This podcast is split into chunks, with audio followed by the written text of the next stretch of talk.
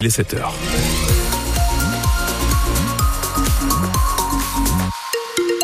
Un ciel gris toute la journée, mais cet après-midi jusqu'à 12 degrés tout de même. Météo complète après les informations de France Bleu Océan.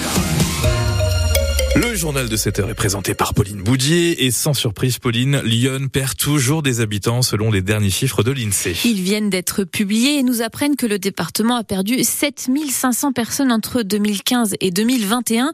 Une ville jure avec cette tendance, c'est Sens. Elle a gagné 1200 habitants sur la même période. Pour Paul-Antoine de Carville, le maire, c'est bien sûr grâce à la proximité avec Paris, mais pas seulement. La proximité avec Paris, c'est un, un, énorme atout. Euh, je le redis, mais le fait d'avoir des trains aujourd'hui qui nous emmènent à Paris en une heure toutes les heures, d'avoir cette cadence, euh, ce qui fait qu'il y a beaucoup de gens qui habitent, pour moi, c'est précieux pour nous. Je pense aussi que la ville de Sens, c'est une ville euh, à taille humaine, c'est-à-dire c'est la ville des cinq minutes, cinq minutes pour euh, aller éventuellement faire des cours, cinq minutes pour pouvoir aller à la gare, cinq minutes pour pouvoir rejoindre un parc.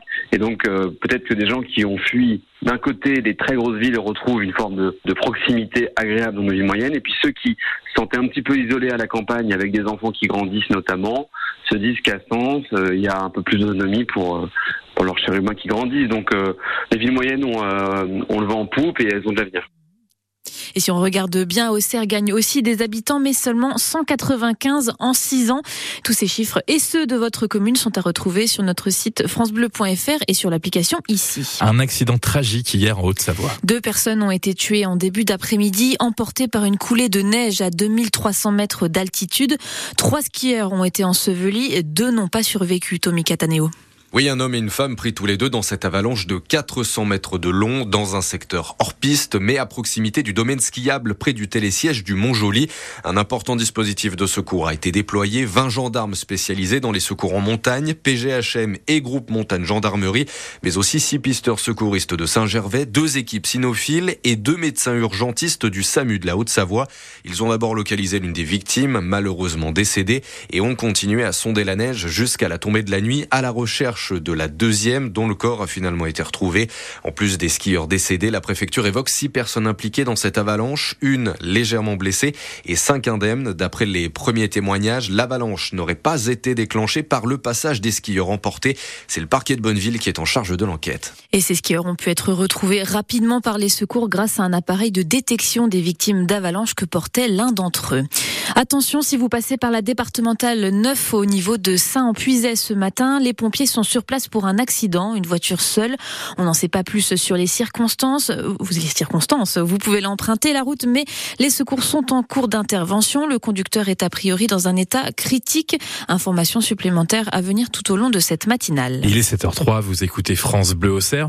Un cheval sauvé de la noyade par les pompiers de Lyon. À Charbuy, hier, l'animal s'est retrouvé coincé à la verticale avec seulement la tête hors de l'eau. Pas moins de 12 sapeurs-pompiers ont été nécessaires pour le tirer de ce puits. Aidés d'un vétérinaire, des agents communaux et d'un voisin, ils ont hissé l'animal avec des sangles. Il est aujourd'hui sain et sauf. À Sens, un homme a été interpellé après un comportement des plus déplacés. Fortement alcoolisé, il a uriné dans le sèche-linge d'une laverie automatique avant de faire un trou de, de 20 cm dans le mur. Il a été placé en cellule de dégrisement. À l'approche du réveillon, on prend des nouvelles du crément et elles sont bonnes les nouvelles. La boisson a de plus en plus de succès au point de battre parfois le champagne en France surtout mais aussi à l'étranger. Trois bouteilles sur dix sont vendues à l'export. Dans le prochain journal, on vous fera visiter les caves de Bailly-la-Pierre, un des principaux producteurs iconés. Vous écoutez le journal de Pauline Boudier qui se poursuit et on revient ce matin sur la fermeture du collège de Blénaud, c'était en février. Depuis le début de la semaine, France Bleu Auxerre vous propose de vous remémorer les moments marquants de l'année 2023. Aujourd'hui, retour en Puisay. Il y a presque un an maintenant, le département actait la fermeture du collège de Blénaud, annoncée depuis novembre 2022, Delphine Martin et l'argument de la collectivité était principalement financier. Le département en charge des collèges a estimé que le bâtiment était trop vieux et que sa rénovation aurait coûté trop cher, 6 millions d'euros. La décision a été accueillie avec colère et incompréhension en puisait. On est déçus puisqu'on a mis beaucoup beaucoup d'ardeur pour euh, sauver notre collège. Le village mort, plus d'enfants, plus de commerce, plus de personnes qui viennent s'installer. Les habitants de Blénaud seront obligés d'aller à Saint-Fargeau, qui est quand même à 15-20 minutes en voiture. C'est pas qu'un collège qui ferme, quoi. C'est vraiment le village. Les parents, les enseignants et les habitants ont manifesté plusieurs fois, jusqu'à 200 personnes. Ils ont aussi organisé des journées village morts, mais ça n'a rien changé. Au moment d'acter la décision, le président du conseil départemental, Patrick Gendreau, s'est voulu rassurant sur France Bleu Auxerre. C'est normal que les parents se sentent un petit peu lésés, frustrés, euh, dans la mesure où leurs enfants vont être obligés de prendre le car, ben, comme les 20 000 enfants transportés tous les jours dans le département. Euh, c'est comme ça. D'ailleurs, on a veillé à ce que les 100 élèves transportés jusqu'alors sur le site de Blénaud ne soient pas pénalisés quant à la durée du transport. On fait le maximum avec les services de l'éducation nationale pour que ce soit possible. En septembre, la rentrée des ex-collégiens de Blénaud s'est donc faite à Saint-Fargeau. Quelques jours après, le maire de la commune annonçait à son conseil municipal un nouveau projet pour le village sinistré. Il espère une école numérique d'ici 3 ou 4 ans. Et voilà pour l'événement marquant de l'année 2023 du jour. Demain, on vous parlera de la fermeture de l'usine Marelli à Saint-Julien-du-Sault. C'est une première. Deux enfants palestiniens ont été accueillis en France hier. Deux victimes des affrontements entre Israël et le Hamas.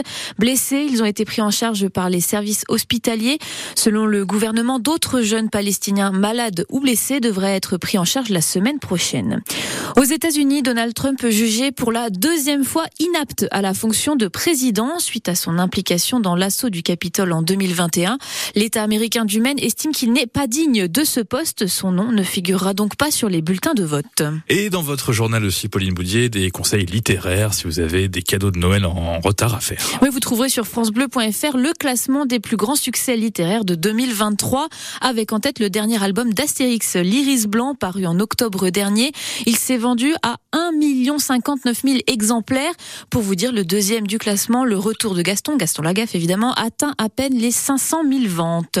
Avis aux supporters de l'AGIA, si les bleus et blancs vous manquent, sachez que vous pouvez déjà préparer la reprise. La billetterie pour le premier match de la saison 2024 est ouverte. Ce sera contre Bordeaux, actuel 13e de Ligue 2. Ils seront reçus à l'Abbé des Champs le 15 janvier. Et puis les Auxerrois, deuxième au classement, auront de quoi s'échauffer avant ce match puisqu'ils joueront contre Nice, club de Ligue 1 pour le 32e de finale de Coupe de France. Ce sera le 6 janvier. Et tous ces matchs sont à suivre évidemment sur France Bleu Auxerre.